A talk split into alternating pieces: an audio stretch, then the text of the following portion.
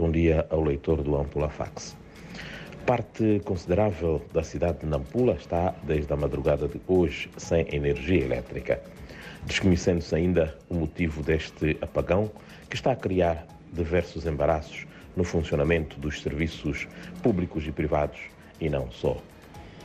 Vamos aos, aos, destaques da nossa edição de hoje. O Ampula Fax refere que a empresa Águas da Região Norte, aqui em Nampula, vai, a partir de amanhã, levar a cabo um programa de interrupção no fornecimento deste precioso líquido aos consumidores que estejam na posição de devedores, entre eles indústrias, comércio, público e privado e até domésticos.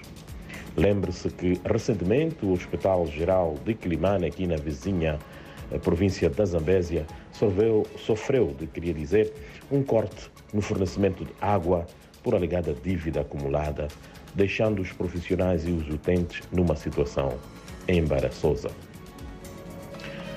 Ainda no setor da saúde, profissionais aprendem novas técnicas de produção de próteses. Uh, os técnicos afetos aos serviços de medicina física e reabilitação do Hospital Central de Nampula e Provincial uh, de Lixinga estão a melhorar os seus conhecimentos em matéria de novas técnicas de produção de próteses e montagem de cadeiras de rodas.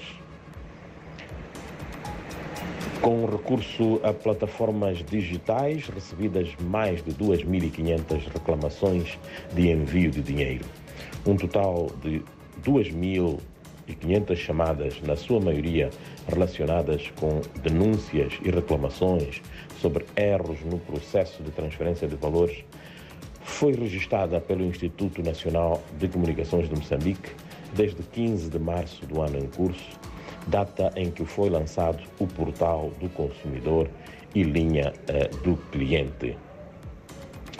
Fechamos os destaques da nossa edição com a notícia de que os líderes comunitários do distrito de Natalaporto denunciaram semana passada ao comandante provincial da Polícia da República de Moçambique que os agentes eh, da corporação não têm sigilo quando estes denunciam a presença de criminosos na sua zona.